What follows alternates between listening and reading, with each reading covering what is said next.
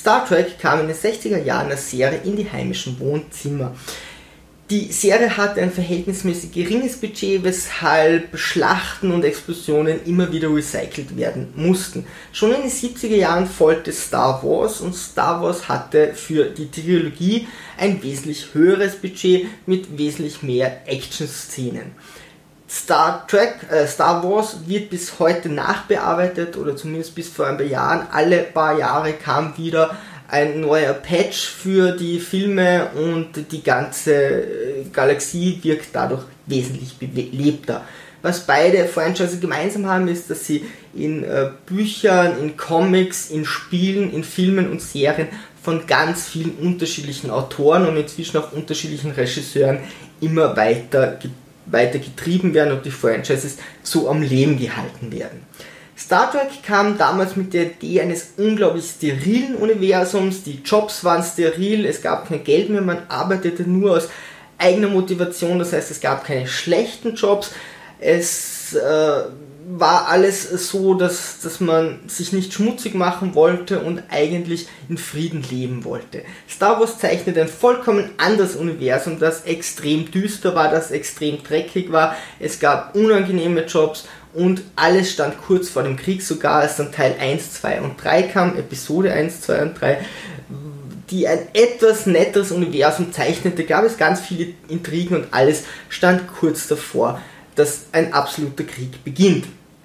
Ähm, Star Trek hatte die menschliche Rasse als Mittelpunkt und alle anderen Rassen waren quasi die Extreme der Motivation, die Extreme der Motivation der Gier, so wie Klingonen eben den Krieg darstellen oder die Aggression und Ferengi eben etwa äh, das Verhandeln und äh, ja, das Handelsgeschick und das Vorantreiben durch die Motivation Geld.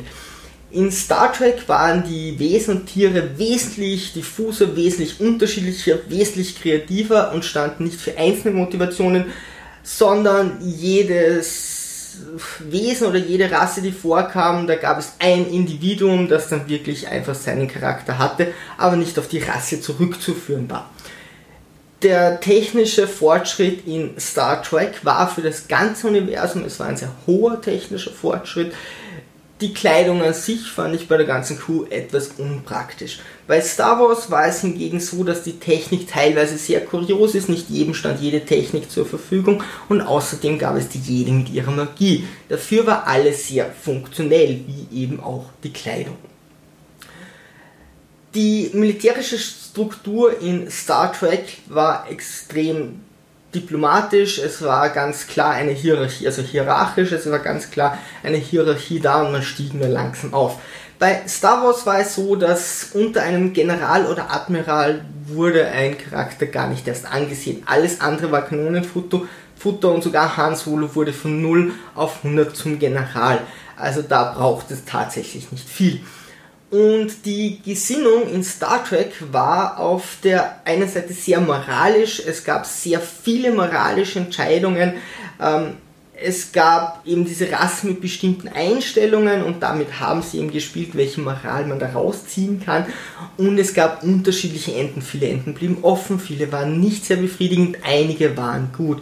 Star Trek zeichnet hier eine Uh, Star Wars zeichnet hier eine ganz andere Welt, absolut in Schwarz und Weiß. Es gibt die gute Seite, es gibt die böse Seite, es gibt einige individuelle Entscheidungen, aber familiäre Entscheidungen, aber im Prinzip ist es immer nur gut und böse. Die Charaktere haben alle individuelle Motivationen für das, was sie tun, nicht wie Star Trek von einem Großen und Ganzen. Und am Ende ist auf jeden Fall das Ziel, dass ihm alles gut ist.